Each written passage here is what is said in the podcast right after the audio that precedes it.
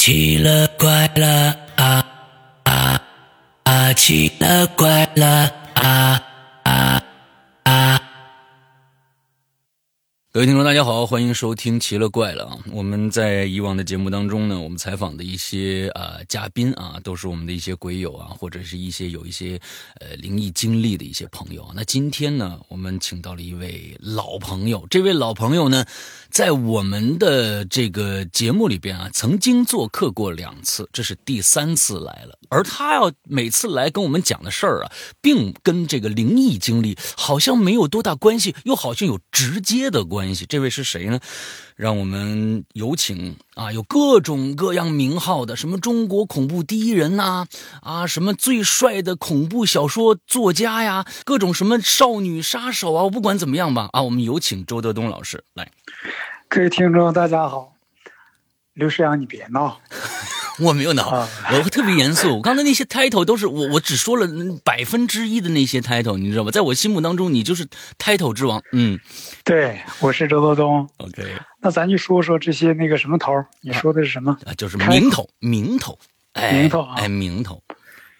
那我就直接给解释一下我那名头都怎么来的，好吗？好的，好的，来，我特别特别想说这件事儿。比如说，有的读者就问说：“那个周老大，你是中国什么悬疑教父嗯？”然后我就特别想特别想说一下这个名字是怎么来的。嗯其实其实非常简单。呃，有一次跟一个影视公司合作，然后呢，他们呢整理了一些材料，然后在新闻发布会上，他那个材料都是统一的嘛，就是对外宣传的一个材料。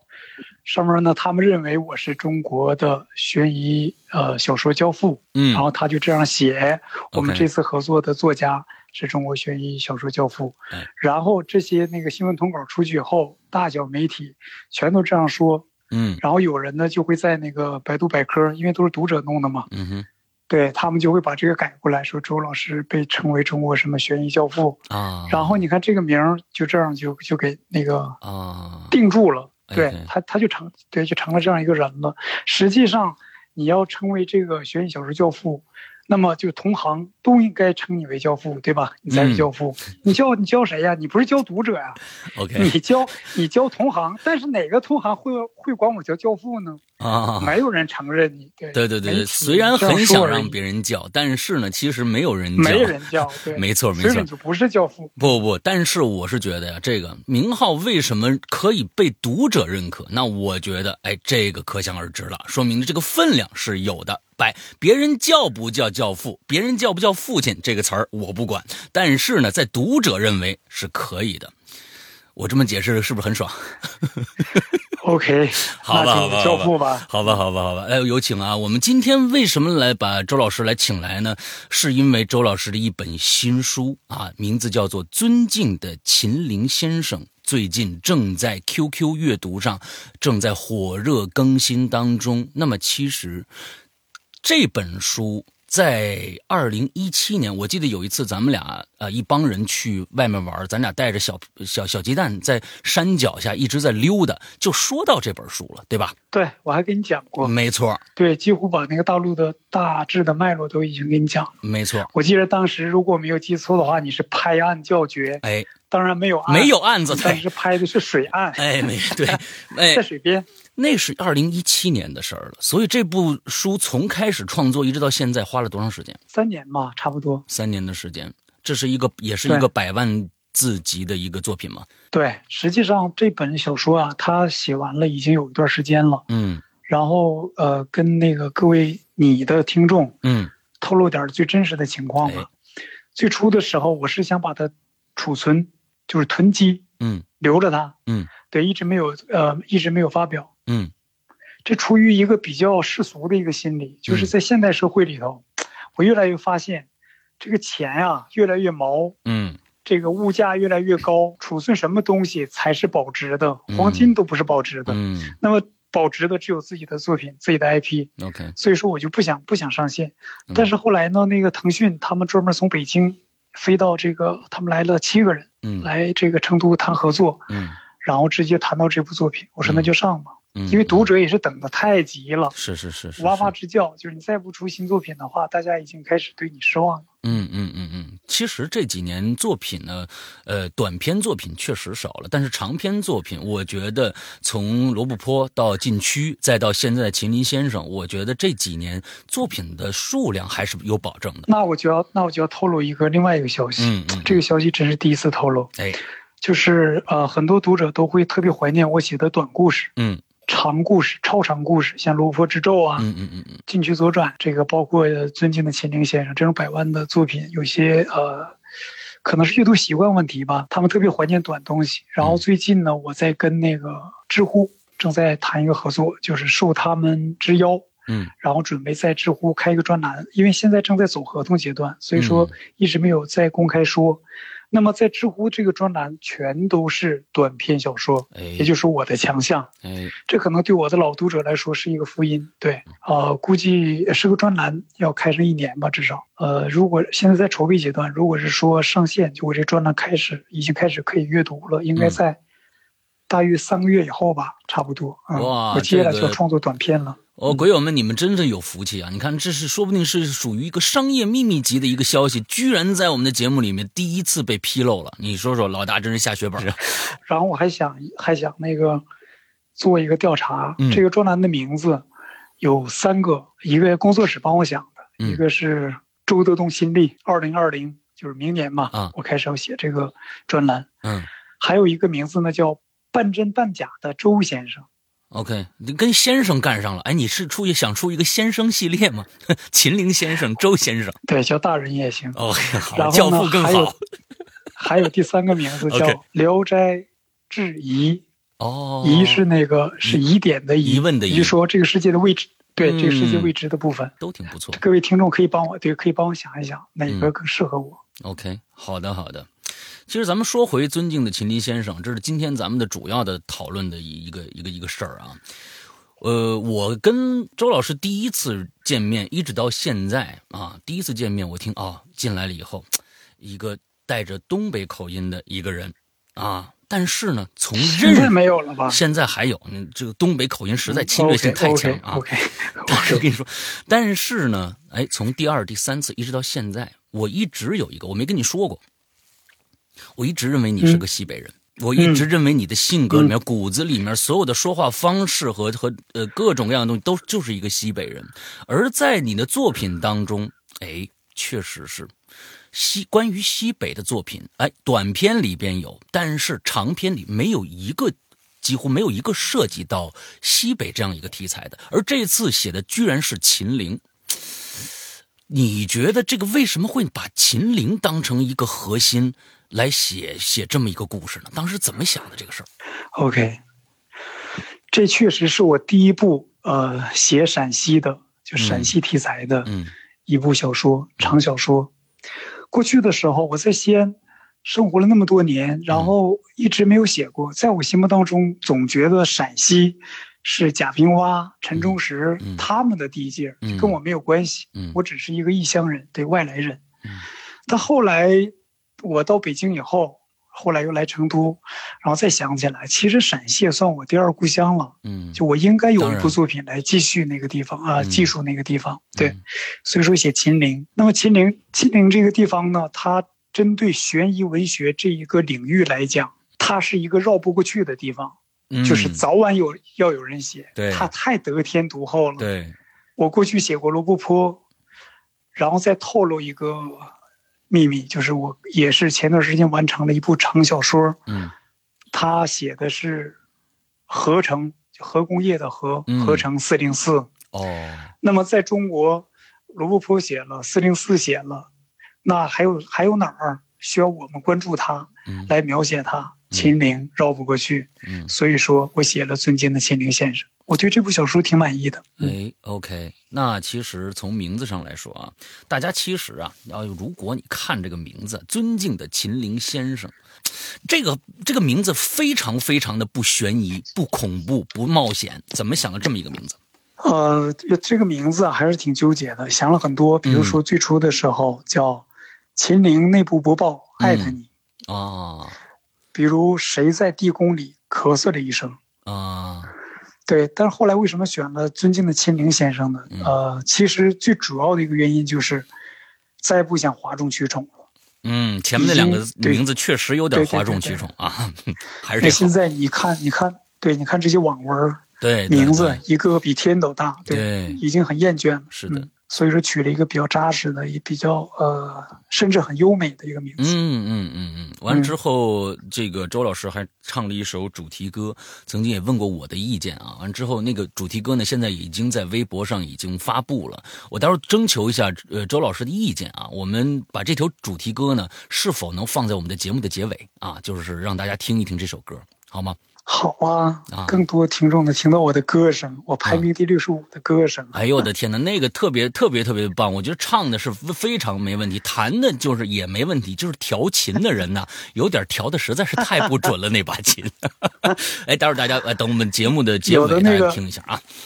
也没仔细调琴，也没有仔细调琴。嗯，嗯，再翻回来说，秦岭先生，秦岭啊，咱大家都知道，这是唯一一个我们不知道里边具体是什么样，但是知道里面机关重重，各种各样。我们呢，呃，曾经用这个红外线曾经勘测过底下啊，非常的深，有各种各样的暗道，什么这个那个的，但是没有人说现在的科技根本没有办法打开它。那么。这部作品是一部盗墓题材吗？因为你要进去啊。实际上，尊敬的秦岭先生啊，他讲的是命运，是人性，嗯他跟盗墓没有半点关系。如果我跟风写盗墓的话，那你就不要把我不要再叫我周老大了，这哎兄弟没法做了。没错。嗯，我也觉得你要再写盗墓的话，那家伙那退回十年前、二十年前的事儿了，那就。嗯，而秦陵呢，他是这这个地方真是太神奇了，哎，就是你不能琢磨，他就在关中大地，就在陕西临潼，嗯我们两个在那儿可能在他上面聊过天儿，嗯，对吗？读者可能也在上面走过，对，甚至谈过恋爱，对吗？打过电话，都知道下边是秦岭，嗯但是就在这个世界上，没有一个人知道那里边什么样子。嗯，我们打不开，嗯，或者说我们现在不去主动打开它，那下边是一个肯定是一个非常非常令人震撼的、嗯气势磅礴的一个世独立的世界。，OK，你想，两千多年前，它集中了全天下的智慧，全天下的这个劳工。嗯一起去建设它，一一直保存完好。如果说这个世界是有那个谜面的话，嗯一直没有谜底的话，那么嗯秦陵是唯一的一个有谜面，但是两千多年没有谜底、没有揭开谜底的一个地方。那所以就是说，在写这部书的同时，我相信这么大的一个体量，而且就是说这里面有有已知有未知，那么在这里边就有各种各样的专家也好，民间也好的各种各样的考据党，或者是怎么样的一些一些学术学者来研究这个东西。那当时各种各样的这种知识储备。你比如说，你肯定得知道，现在我们得对秦陵的了解是多少，那么可以通过这些来展开合理的想象，来作为这个东西。那还有历史的考证，当时这些工作是不是做了非常的多？对，像那个呃，之前的时候，因为咱们创作，呃，尤其是我是一个处女座，嗯非常非常非常认真、嗯缜密，嗯对，不可以有任何的疏漏。嗯然后呢，在写这部小说之前，肯定做了大量的工作，包嗯。括文字的，什么那个秦陵尘封的帝国段清波的还有很多这个科学探索节目，嗯就关于秦陵的包括中国的、外国的，看了大量的这样的视频、这样的书。嗯。然后关于考，关于这些这个你说的这个考据党是吧？嗯。他们自己还内讧呢。啊，是是是，这些关于对关于科学这些事儿，得经常内讧，包括科学严肃的科学界，他们自己也在互相在在在在辩论啊，，互相 diss，对，在争吵。嗯所以说我可能不会考虑过多他们的意见，，OK，但是呢，如果说这部小说它是一架飞机的话，嗯就是呃有文学的翅膀飞起来，嗯我们看它飞得非非常非常漂亮。虽然是这样，但是它的地面工作一定要做好，嗯，要扎实。嗯，对，比如说检修工，对吗？轮胎是不是有问题？嗯机底是不是有问题？哎油够不够？等等等等，这就是它的一些科学的依据。嗯然后剩下的就是文学的想象。对对对对对，如果这个首先说啊，考对于以后有可能，我相信啊，就是你你这出书一出来，肯定各种考据党肯定过来难为你，你这儿写的你怎么可能这么？我我我们只想说啊，这是一部文学作品，这是一部在现有的考据下来写成的一部文学作品，作为合理想象展开的文学作品，这里面肯定有浪漫，这里面肯定有一些，嗯、你虚构的部分，虚构的部分，所以嗯不要深究。想象的部分。哎，咱们大家哎开心就好了啊。OK，那在整个写作当中，你觉得？我我觉得，对于塑造人物和设置一些小的情节这样的东西来说，我觉得对于周老大来说，可能不是最难的，因为那么多作品出来了，我们看到了关于爱情的、关于人性丑陋的各种各样的东西。那么，在这部作品里面，什么是创作里边最艰难的部分？最难的部分，呃，秦岭呢，还是考古这个领域。还是考古？呃，具体说来，就是整个秦岭的机关。嗯。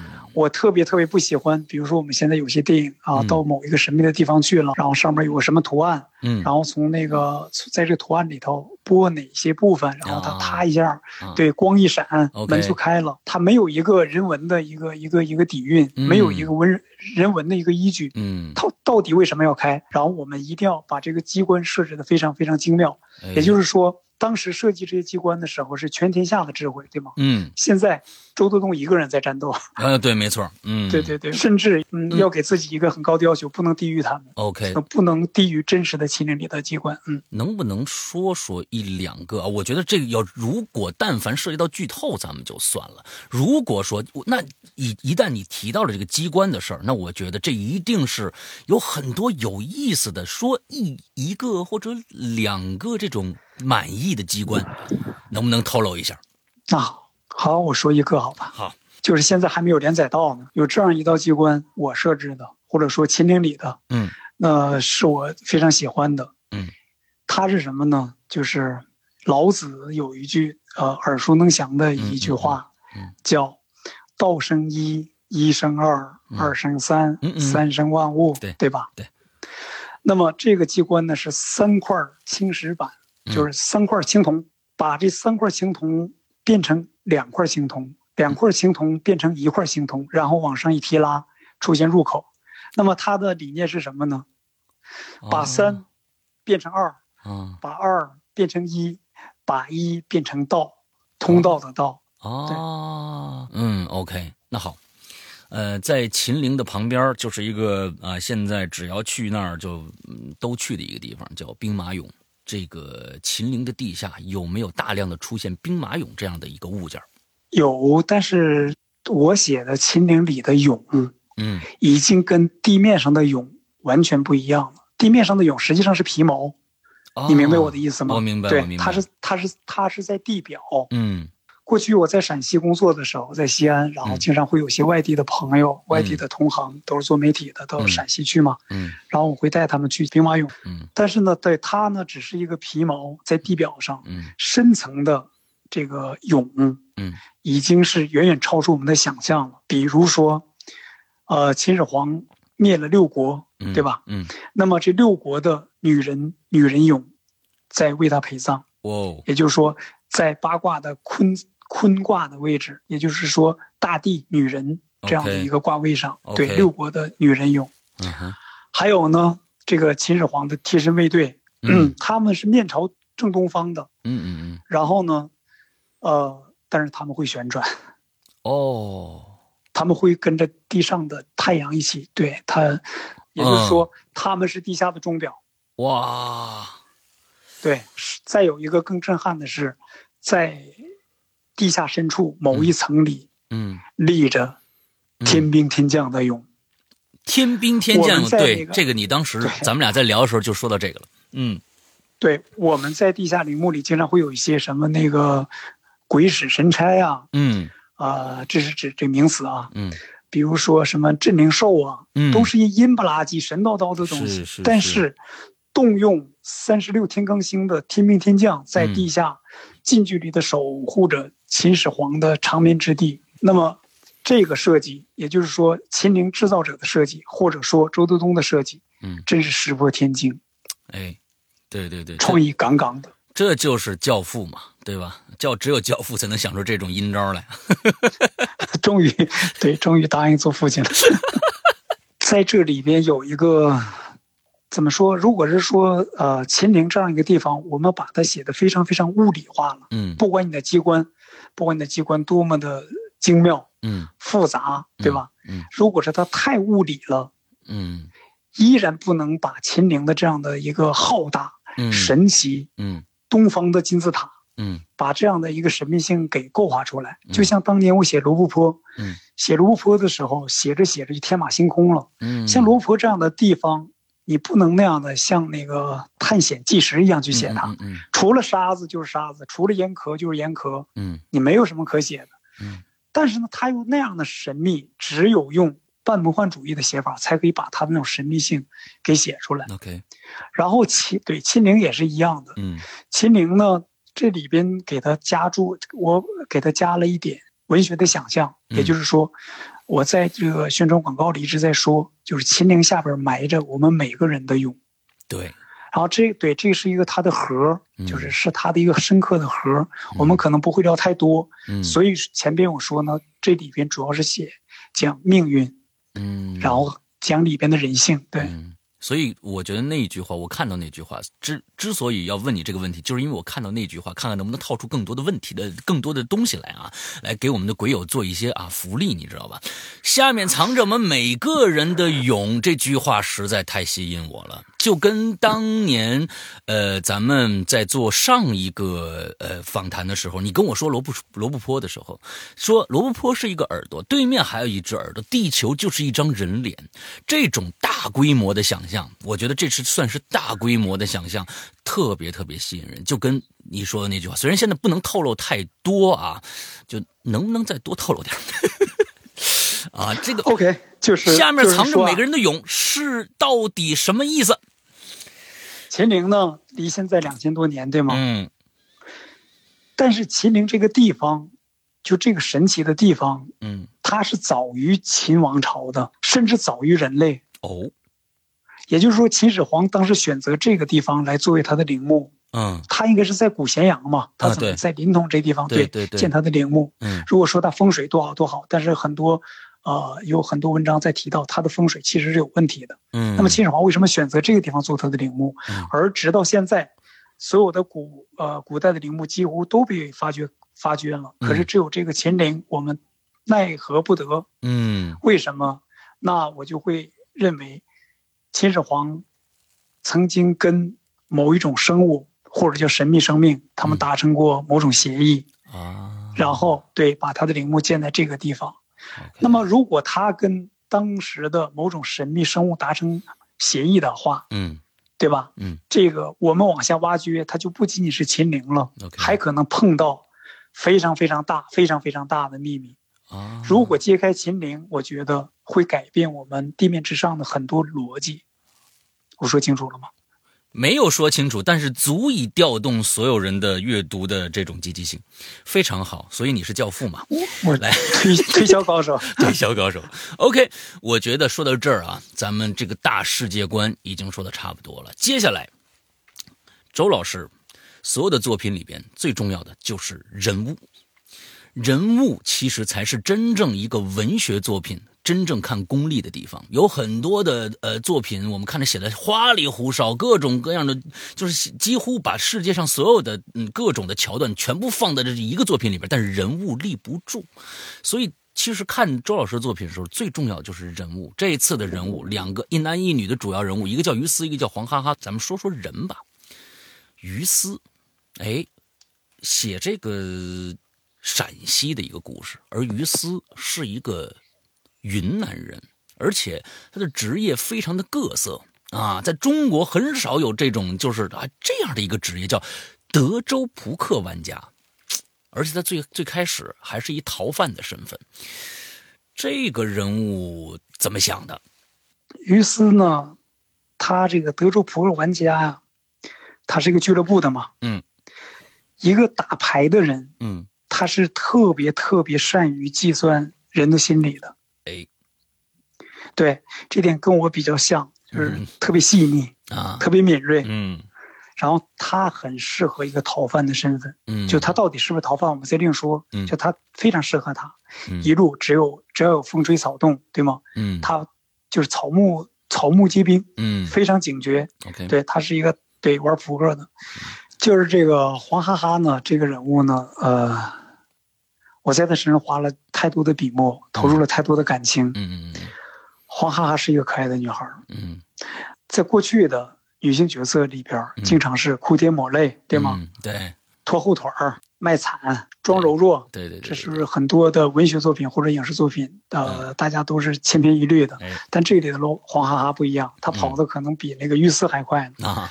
碰到危险对反应比那个于斯还勇敢。嗯呃，于斯跟她的关系呢，我挺反感，就是一男一女只要在一起，像国外有一个有一个名人说过，就是说，一个男的和一个女的在一起，只要他们是健康的，就会产生爱情。嗯那你想一想，空天旷地，空前绝后，就像我写的《空前绝后》一样，嗯一个人都没有了。嗯你二十多岁，嗯你是个男的，嗯你在一片草原上碰到一个女的，嗯二十多岁，这世界上只剩下你们俩了，你们俩肯定会产生爱情。嗯那么我挺反感这样的，一个男的，一个女的在一起时间长，他们一定会要成为一对儿。嗯，所以说，于斯和黄哈哈并没有成为一对儿。OK 但我相信读者看起来会很着急，觉得哇，你们俩太般配了，你嗯们俩在一起，在一起，在一起，在一起。对，但他俩就是没有在一起。OK，好，那咱们接着往下说。那，人先就介绍这两个人。接着，我是觉得，我听这个咱们工作人员说过一个事儿，说，呃，当时只提了一句，说这本书跟以前和老大出的这些书啊，有一个最大不一样，因为还有一个互动版，这是什么意思？互动版是呃，当时那个腾讯来人谈，其实主要来谈互动版，嗯就希望那个我来创作一个互动版，因为那个互动啊，是现代社会嗯或者说我们现在阅读的一个非常非常重要的一个新的形式。嗯嗯嗯，我们多少年来一直在谈互动、谈互动、谈互动，但是一直没有做进来。嗯这是一个新生事物嗯，就到目前为止，它依然是新生事物。OK 所以说我特别特别支持腾讯来做这样的一个尝试。嗯然后呢，我们正好我不是手里头有这样一部作品嘛，嗯然后呃，当时这个季风突然灵机一动，就说能不能把这个原作小说放在腾讯阅读我们上线，嗯嗯。然后我们再根据这个，因为它太适合做这个选择小说了，嗯。我们再把它改改一版，做成一个互动小说，OK。在这个微信，他们两个是一家的嘛，互相都可以、呃有有通道，嗯。对，然后也是互相一个宣传，然后嗯。对方也觉得这个创意特别好，嗯。然后我们就签约，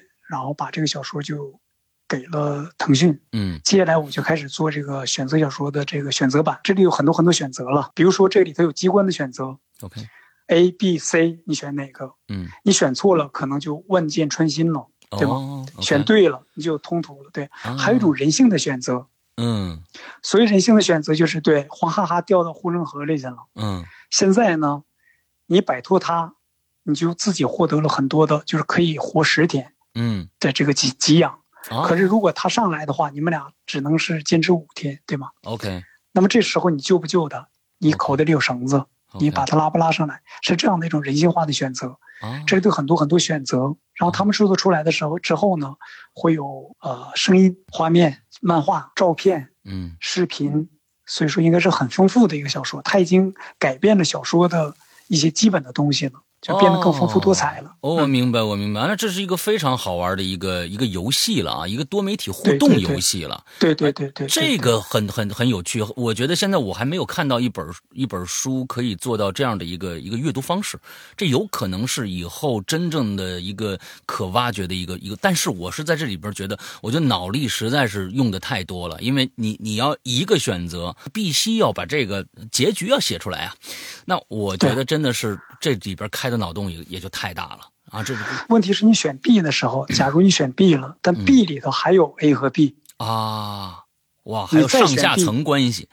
对，B 里头还有 A 和 B，差不多是这样的。对于我来说也是，比对于我是一个作者嘛，嗯我必须把前面的文案全部做好，各种嗯选择都做好。嗯对于我来说也是挺烧脑的。不过我这人爱玩儿，嗯你知道吗？嗯嗯，而且喜欢新事物，嗯就给你给我给我搞点新意思。嗯哇，只要是新东西，我就觉得特别有趣，OK，所以我很快我就完我就完成。呃，它的制作应该慢一点儿，嗯，呃，因为它有很多很多的东西嘛，它并不是一个平面的东西，是是是。估计得几个几个月吧三个月，，OK，不太知道。嗯，OK，好的好的，那我们的这个期待一下啊，完都之后，我们今天关于书啊，嗯、我觉得我们提最后一个问题，关于书的，那就是说啊，所有的这个作家，这是一个非常酸腐的一个问题啊。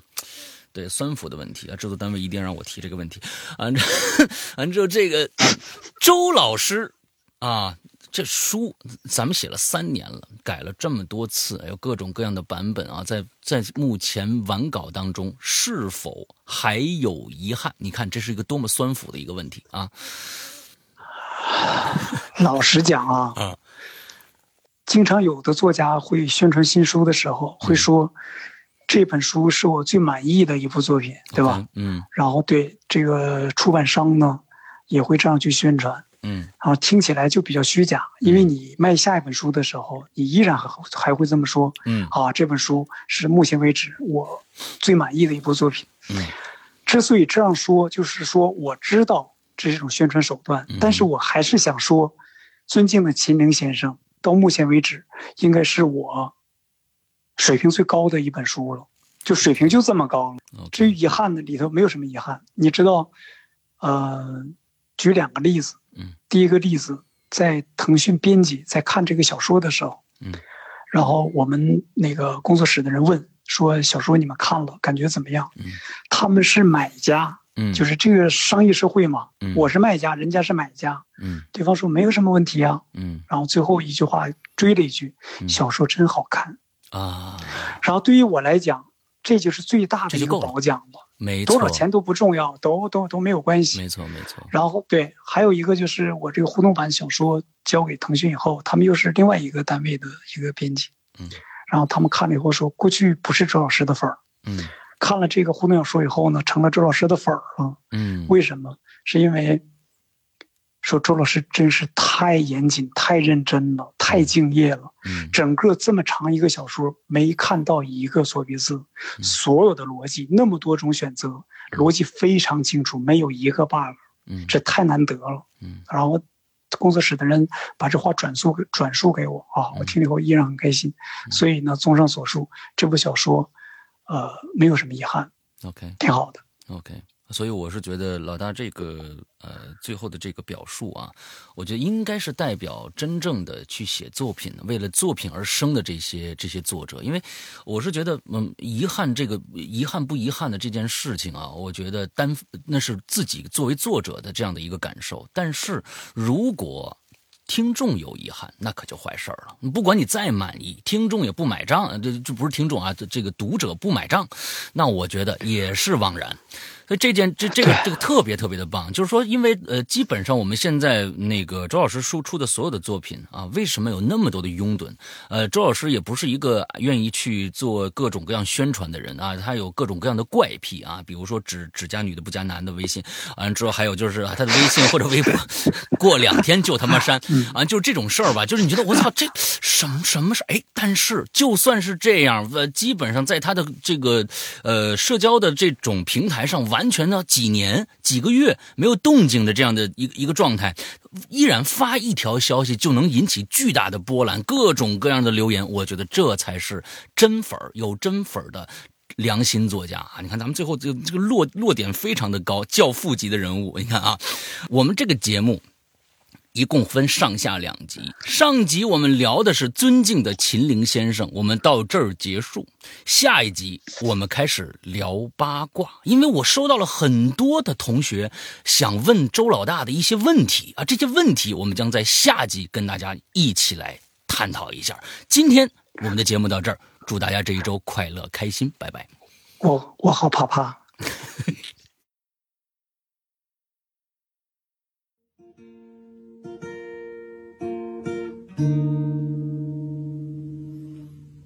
尊敬的秦岭先生，你为什么对我一直避而不见？刀枪剑戟渐行渐远，世界已经换了一片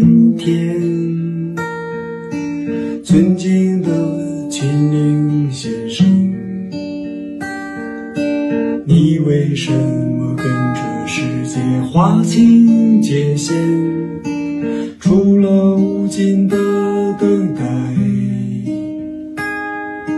已经没有什么是永远。